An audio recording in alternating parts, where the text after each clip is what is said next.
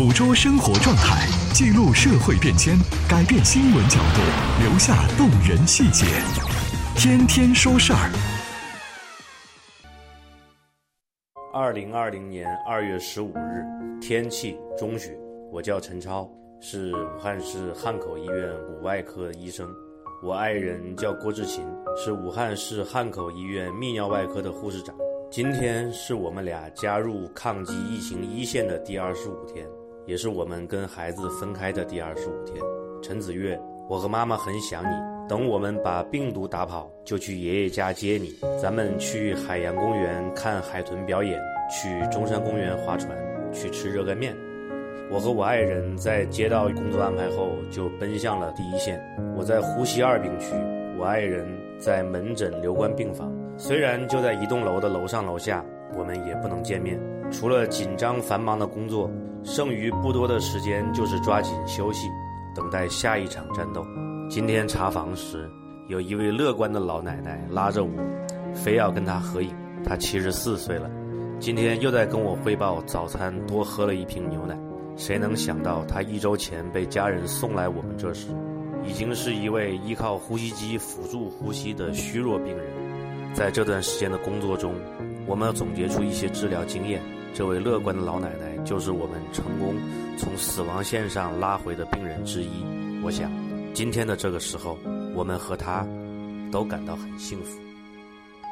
二零二零年二月十五日，武汉下雪了。我是武汉市第三医院的护士陈鹏志。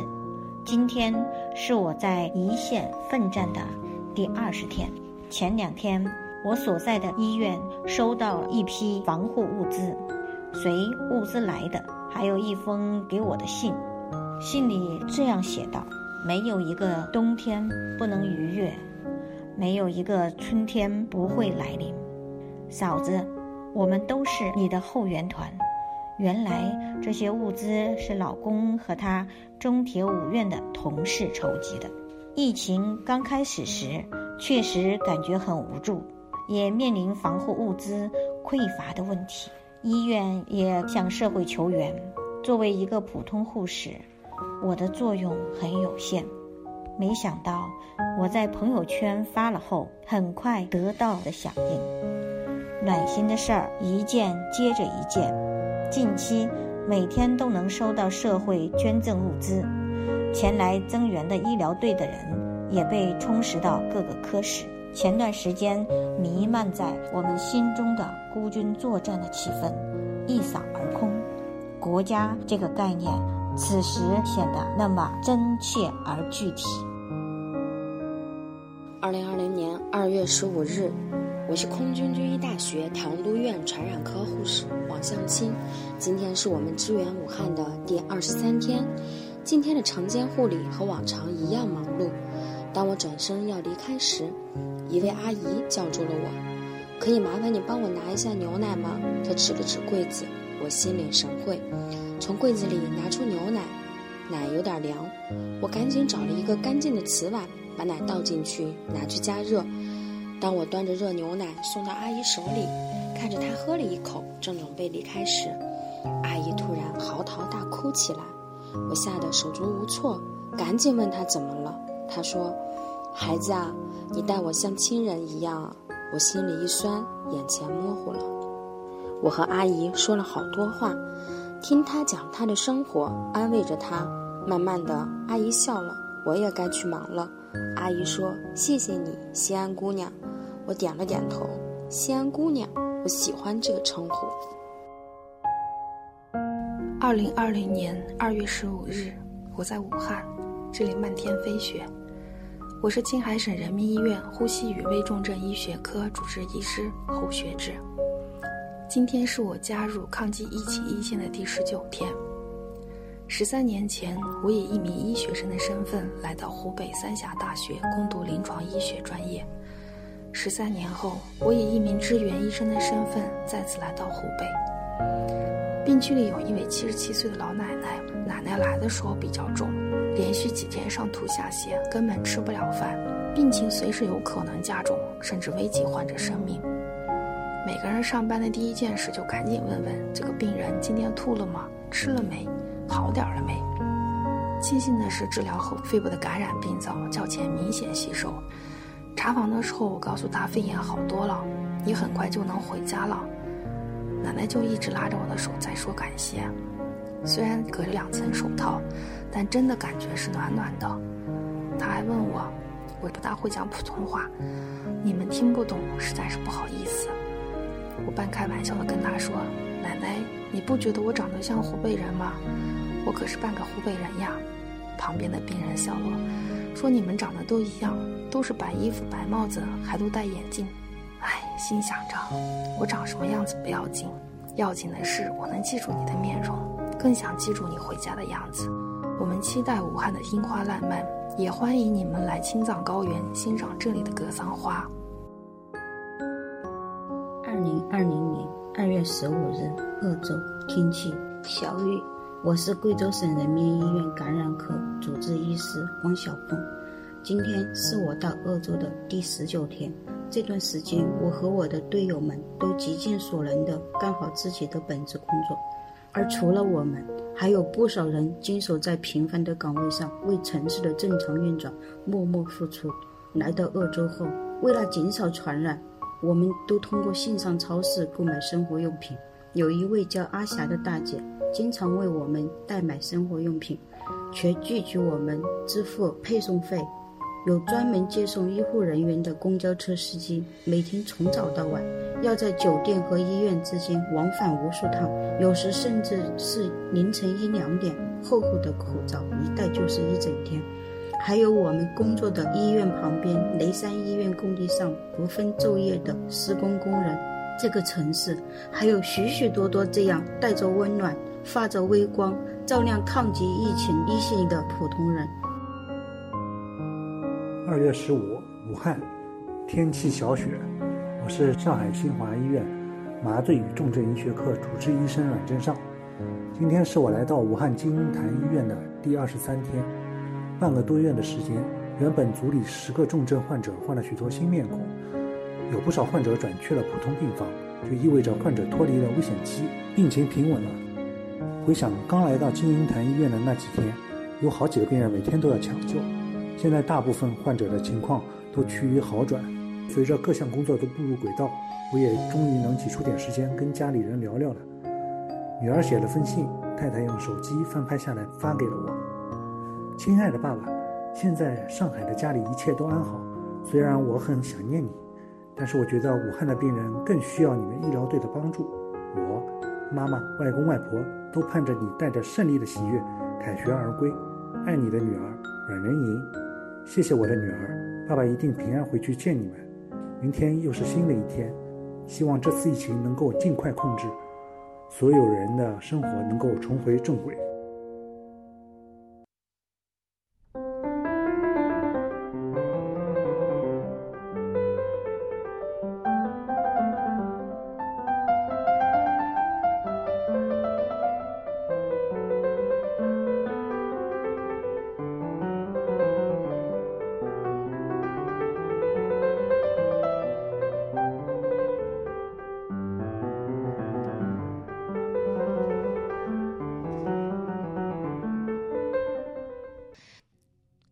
本周开始，全国各行各业都开始逐步的，呃，有区别的进行一些复工。那么现在呢，横店影视城发布了一个安全有序复工的指导意见，就解除之前对于影视城拍摄的禁令，所有影视城内拍摄的剧组呢是分阶段复工。在影视娱乐产业的下游行业方面，现在大多数的影视娱乐营销和相关产业链的公司都采取了相应的措施。之前我们看到北京 K 歌之王两百个员工全部裁员，否则就破产。这是北京 K 歌之王他们的总经理还写了一封致全体员工的信，呃，说了很多的一些具体的情形。信中还公布了解除劳动合同之后关于薪酬发放、社保缴纳等问题的一些安排。内部信的最后还指出，以上方案在二月八号二十四点没有答复的，将理解为默认同意。这是北京的 K 歌之王，还有一个叫麦特文化的，他们推迟到两月底开工，而一到三月份呢，只是发放百分之七十的工资。那么他们的负责人说了，发百分之七十的工资呢，并不是因为资金出现了问题，而是希望每个人对这个行业有一个深层次的危机感，不要因为公司有比较好的保障、有比较好的待遇，就没有危机的意识。聚合影联，他们的通知是三月三十号、三十一号之前原地待岗。那么再到三月三十一号之前，每个月就发一千五百四十块钱的基本生活费。公司呢，这是按照不低于北京市最低工资标准的百分之七十来支付基本生活费用的。那我们知道这个费用啊，一千五百四十块钱。如果你这个房子是租的话，嗯，那在北京这个生活根本是没有办法去维系了。也就是说，按照北京一九年的最低工资两千两百块钱来推算出来的。资料显示，这家公司参与出品发行的作品呢，有多部的热门电影，像《流浪地球》《我不是药神》等等，而且占据市场票房贡献影院呢超过百分之九十。还有一家公司叫新潮传媒，裁员五百人，高管集体降薪百分之二十，两月份到四月份没有绩效。这次新潮传媒的裁员会涉及到公司的销售、开发和服务等相关的部门。复工的第一天啊，新潮传媒就宣布减员五百人。这是复工第一天的时候，CEO 发了一个内部的讲话的文件。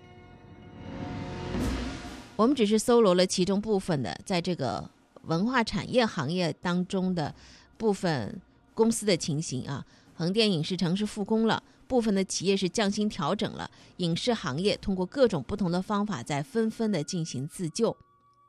那么，对于更多的一些企业来讲，他们现在面临的是什么呢？就是呃，在外地那些员工怎么样回到我们本地啊，来开始投入到生产复工当中。工人没有的话，你怎么复工呢？很现实。我们看到的是，呃，永康他们安排了包车到云南去接回自己的员工复工，接回上千名的员工复工。到云南什么地方呢？镇雄县这个地方啊，是一个劳务输出的大省。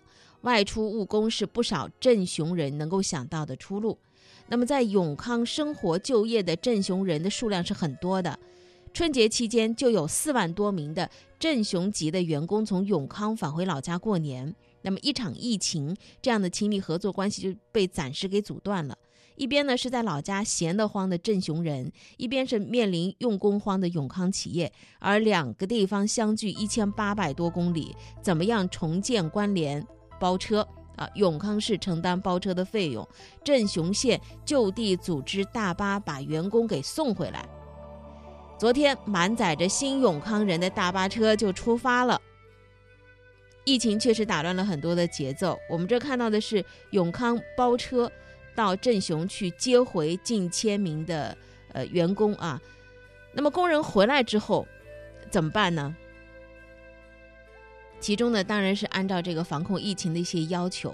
如果说他的是健康的，体温是正常的，那么这些工人是无需隔离即可上岗的。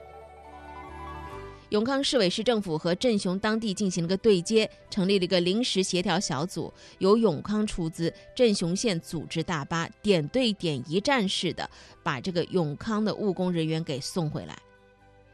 截止到十四号，首批的。二百二十四家的永康企业已经提交了申请，涉及到一万多个岗位。一路风雪兼程啊，反正是从昨天开始的，千名员工已经在路上了。我们还看到了杭州的消息，杭州也同样这种方法啊，直接是企业啊跟贵州，把贵州的一些员工呢以一种包车的方式给拉回了工作所在地杭州。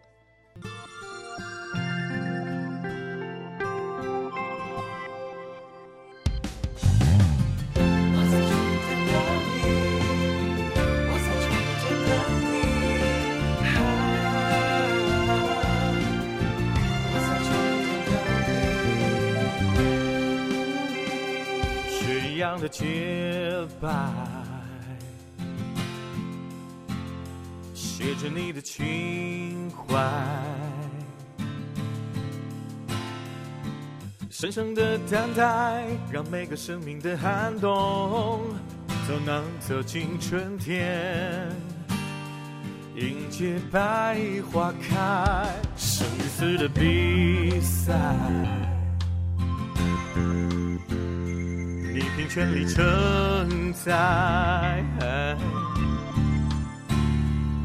潜伏着期待，为难时刻见一杯，就是逆行而上，无声的表白。我是你寒冬后的春天，走过这一程艰险，让我温暖你的脸。我是你歌声里的琴弦，走过这一程疲倦，让我唱响你的春天。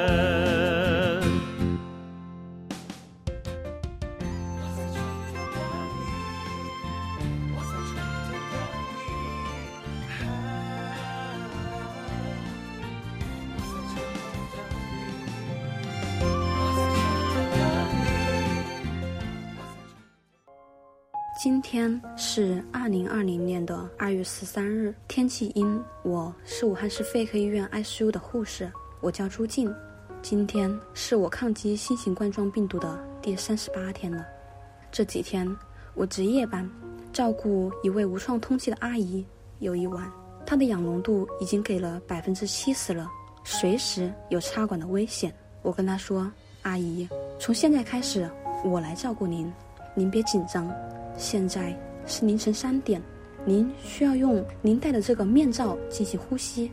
我告诉您怎么去利用它，您就用鼻子进行吸气，嘴巴进行吐气，和潜水游泳一样。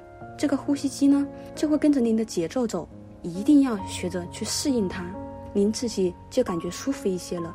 能坚持到明天，您就胜利了一天。等明天，如果您的缺氧的状况改善了的话，医生就会下调参数。相当于您就好一些了。本来想让他适应之后安心的休息，但随着时间的延长，他虽然心理上接受了，可是由于气道压过大，呼吸机还是漏气，还是需要有人陪着。我只好帮他搀扶着他的无创面罩，保持不漏气的一个力度。阿姨的呼吸慢慢的平稳了。在我趴着的时候，她用武汉话对我说：“谢谢你，丫头，我舒服多了。”好人有好报。那一刻，我觉得用自己学到的技能帮到了患者，感觉挺温暖的。二零二零年二月十三日，天气阴。我是安徽省第二批支援湖北医疗队队员，安医大四附院内分泌科护士吕明怀。我现在在武汉客厅方舱医院。昨天，我和我的小伙伴一起给病人测量生命体征，大家都很配合。结束后，我们在病房门口守着。这时，一位四十多岁的阿姨走过来，亲切地问我：“丫头，你是从哪里来的呀？之前有没有来过武汉呀？”我回答道：“安徽合肥。之前一直想来武大看樱花，平时工作太忙，也没有机会。”阿姨跟我说。以后欢迎来武汉看樱花，武大的樱花很美的。说着说着，他便笑了，也打开了话匣子。阿姨还细心地问了一下我们的情况，知道我们上班不能带手机。后面的时间里，他便每隔半个小时就过来告诉一下时间。我想最幸福的大概就是有病人能懂得你的付出，知道你的不容易。现在人们心中都有一股劲，觉得我们能赢。相信武汉的春天很快就会来了。二零二零年二月十三日，我是湖北省武汉市汉口医院呼吸三病区的护士长严阳。今天是我加入抗击疫情一线的第二十五天，今天是特别有意义又难忘的一天。收到了六岁儿子给我写的一篇日记和婆婆视频对我的嘱咐。孩子在日记中提到了妈妈在一线工作很辛苦。为了救治更多的病人，一定要保重身体。妈妈加油，武汉加油！婆婆是当年参加过抗击非典一线人员。对于这次疫情，婆婆深知我肩负的责任重大，主动接管了孩子的一切。老公在得知我科护士不幸感染的消息后，主动在家炖制排骨汤，并买了牛奶、水果等营养品送至患病护士的家中。有了家人的付出和努力，解除了我的后顾之忧，更加点燃了我战斗的激情和必胜的信心。他们是我们一线工作人员最大的动力。我们有决心、有信心，一定能够战胜这次疫情。二零二零年二月十三日，武汉阴。我是北华大学附属医院呼吸内科护士赵永彩。今天是我来到武汉同济医院中法新城院区的第八天。前两天上班的时候，有一位婆婆有些呼吸困难，需要半坐在床上。我给她更换完湿化瓶后，她说什么也不让我给她更换吸氧管，还一直让我离她远一些。一开始我以为她是害怕，或者是对我不熟悉，有点抵触，我就一直安慰她。过了一会儿，她才说：“我怕传染到你，你的爸爸妈妈还在等你回家。”是的，我的家人在等我回家，但是患者们何尝不是如此？我对她说：“婆婆，我不怕，我们的防护做得很好。”你也要快点好起来，您的家人也在盼着您快点康复，也在等着您回家呢。她笑着点了点头，眼眶也湿润了。我相信，通过我们大家的共同努力，更多的患者都会慢慢的好起来，然后康复出院。现在我祝您康复，到时候您送我回家。我叫巴哈古丽托勒亨。现在是我们新疆第二批支援湖北医疗队的副领队，我们是在武汉客厅方舱医院，我主要是负责外围的工作。二零二零年二月十二号，武汉难得出来了太阳。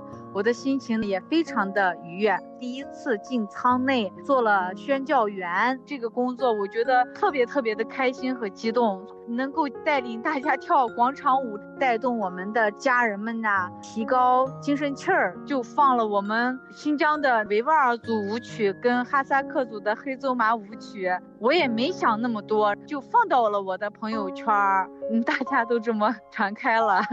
咱们舱里面是轻症患者。他们特别开心哦，新疆的孤立来了。他们本来是各种情绪都有，但是我一进去给他们跳舞，他们就觉得放松了。然后又看他们吃饭，陪他们聊天，只要做好防护，没什么可怕的。隔离了那些病菌，咱们不能隔离爱。我喜欢唱歌，喜欢跳舞，但是不太专业。我今天能把不专业的舞蹈跳给大家，我觉得那是最大的一个舞台，最美的一个舞台。都说我们新疆人能歌善舞啊，舞蹈咱们大家都欣赏了。我给大家唱一首歌，请把我的歌带回你的家，请把你的微笑留下，请把我的歌带回你的家，请把你的微笑留下。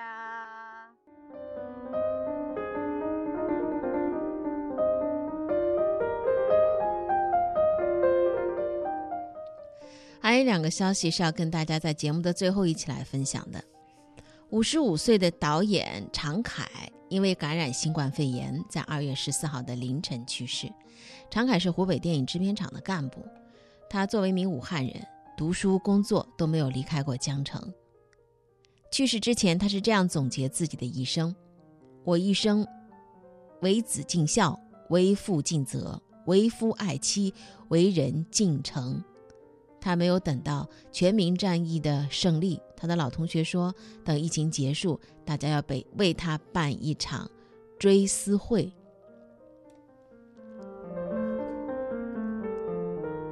他曾经用一段文字记录自己的生活，文中说，除夕夜，他们一家原本在酒店预定了年夜宴，后来取消，在家掌勺，当天晚上和双亲妻子欢聚一堂。变故不期而至。大年初一，常凯的父亲感染新冠肺炎，随后母亲也患病，夫妻两人在病床前服侍多日，而无情的冠状病毒也吞食了爱妻和我的躯体，辗转多家医院却床位难觅。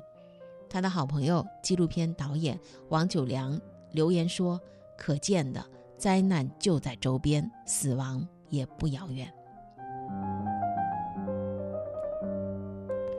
长江日报有一个消息啊，近段时间武汉市纪检监察机关先后查处了四起在疫情防控工作当中不认真履职尽责的案件，其中有一起疑似患者在家自缢身亡的案例引起了关注。通报说呢，桥口区长风街对于辖区某患者漏报信息，没有有效组织治疗。长风街正康社区向街道漏报辖区居民陈某某为新冠肺炎疑似病人的信息，街道社区没有有效组织治疗，陈某某在家自缢身亡，造成严重的不良影响。正康社区居委会党支部书记涂英、副主任吴爱琴明知。陈某某的病情，但没有按规定做出合理处置，漏报信息，致使街道没能够及时采取必要措施，分别受党内警告处分。街道的二级调研员孙穗义履行包包社区职责不到位，受到诫勉处理。街道的工委书记徐启平统筹不够，工作不细致，深入被责令作出检查。